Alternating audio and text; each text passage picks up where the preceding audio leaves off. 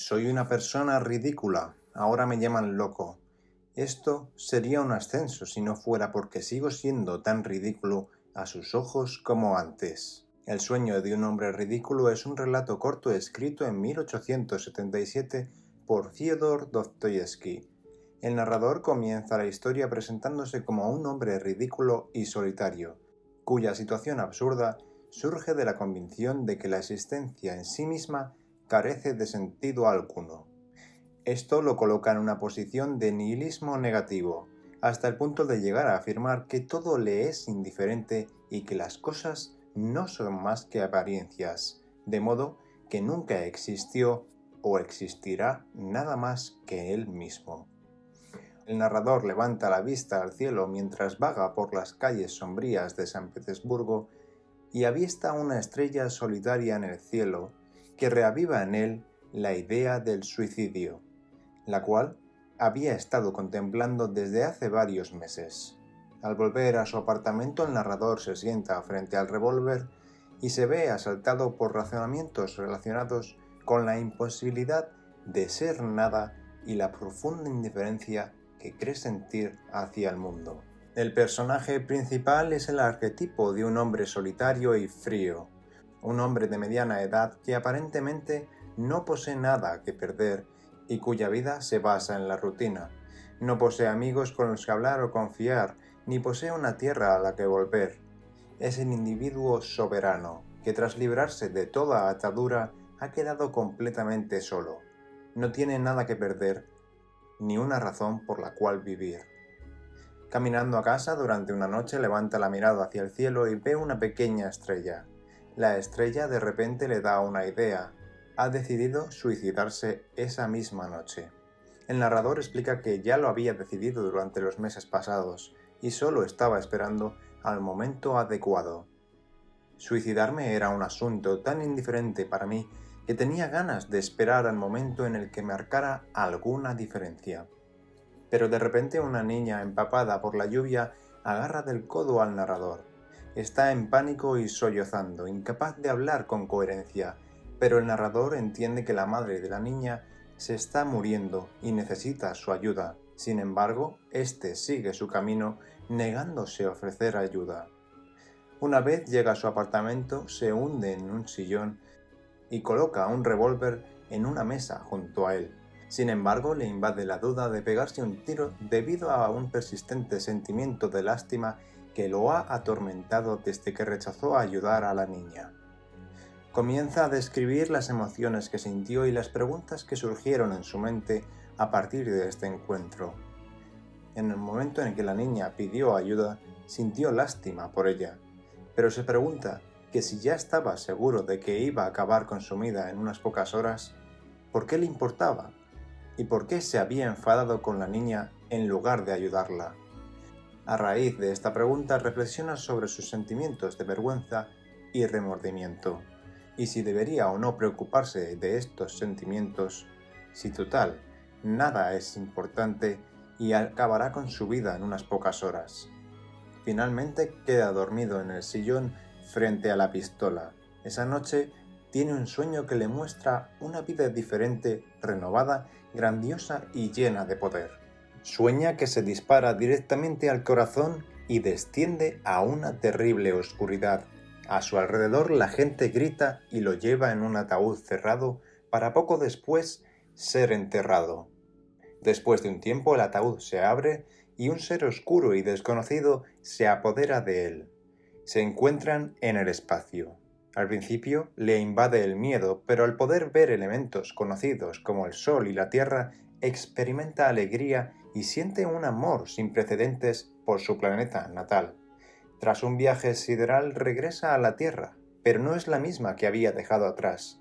Ha aterrizado en un paraíso, es recibido por la gente local, que es alegre y amable. Es entonces cuando comprende que este lugar es la Tierra intacta, es decir, en ella solo hay gente que no ha pecado aún. Durante este sueño redescubre la inmensidad de la existencia y su belleza en sí misma, pues al llegar a una nueva tierra el hombre ridículo renace y reconoce la posibilidad de amar. Escapa de su indiferencia para empezar a admirar el mundo a su alrededor ya no como un pasivo espectador, sino como un agente activo.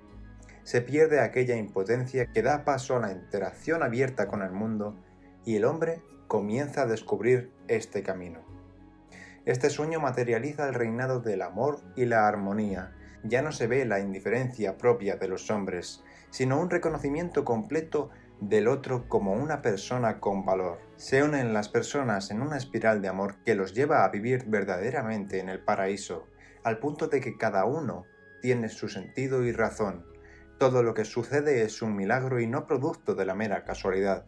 El narrador aprende a vivir de frente y no de espaldas. Su mirada hacia el mundo y a sí mismo pasa de una completa impasibilidad a un enamoramiento con la realidad, no en el sentido narcisista donde el hombre desea todo para sí mismo y solo busca la saciedad de sus pasiones, sino en el sentido de entrega propio hacia el amor, de la belleza y la verdad. Convive con la gente local y observa su conexión con la naturaleza, su amor incondicional el uno por el otro y su conocimiento superior. Señala que carecen por completo de sentimientos negativos como los celos, la ira o la tristeza, pero viven en armonía unos con otros.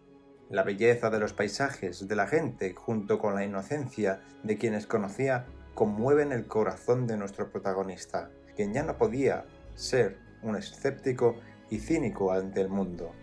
No creeré, ni puedo creer, que el mal sea la condición normal de la humanidad. Sin embargo, transcurre el tiempo y el protagonista nota un cambio a peor en la gente local. Acaba confesando su culpabilidad. El hecho es que yo los corrompí a todos. Sin saber exactamente cómo ocurrió, se describe a sí mismo como un virus que se propagó por toda la Tierra, cambiando la forma de vida de la gente. Lo que comenzó como una broma, coquetería o un juego amoroso se convirtió en celos, crueldad y finalmente en violencia. Inventan la ciencia, la justicia y la guillotina. Contaminan la Tierra, se vuelven egocéntricos y quieren destruirse unos a otros. Nuestro protagonista cae en la desesperación intenta recordar a la gente su pasado pacífico y creyendo que él es el origen de su caída, suplica que lo maten. Enseña a la gente cómo hacer una cruz de madera para que pueda ser crucificado. La gente se ríe de él y éste acaba despertando con las primeras luces del día. El nombre ridículo fue la primera causa de pecado de los habitantes de esta bella tierra. El inicio de la caída llegó con la mentira y el distanciamiento de la verdad, donde surgió el primer homicidio a causa de los celos. Recae el mal sobre la tierra creando una sinergia con su entorno donde el supuesto desarrollo del conocimiento los llevaría a una aparente felicidad. El hombre alcanza a poseer un conocimiento sin amor, así estos se volverían los hombres más corrompidos de aquel sueño. Da paso a la soledad, el bien queda en el olvido y sólo prevalece la fuerza en este plano ya que a mayor fuerza habrá mayor dominio sobre los demás, y será el más fuerte quien ejercerá sus deseos para que éstos se cumplan. De modo que la violencia se convierte en la norma en esta sociedad, no solo en cuanto a fuerza física, sino en cuanto a fuerza ideológica. Este sueño lo cambia todo. Es el despertar de la conciencia propia tras su adormilamiento. No hay nada que revitalice más al hombre que la cercanía con la muerte en sí misma, incluso si es un acercamiento imaginario. Cuando se despierta, salta del sillón y arroja su revólver lejos de él, rompiendo en llanto. Abrumado por un éxtasis inconmensurable y amor por la vida, decide volverse amable y compartir con el mundo la verdad que le ha sido revelada en el sueño. Rápidamente abandona la idea del suicidio y comienza a alabar el amor. El impacto ha sido tan grande que deja de ver al mundo y a sí mismo de la misma manera. Ha renacido. Escapa de su estupidez y llega a conocer el amor con el debido reconocimiento. Puede verse a sí mismo y al resto como personas de valor. Quiero sufrir para poder amar. A través de este sueño ha podido ver una realidad completamente nueva para los humanos. Sin embargo, se encuentra solo en su conocimiento de la verdad y por lo tanto todos lo tratan como un loco. La gente le dice que su sueño no fue más que un delirio o una alucinación, pero este se niega a dejar de predicar la verdad. El relato termina cuando el narrador revela que pudo encontrar a la niña a la que una vez negó su ayuda. concluyendo que su camino hacia la verdad no ha hecho más que comenzar.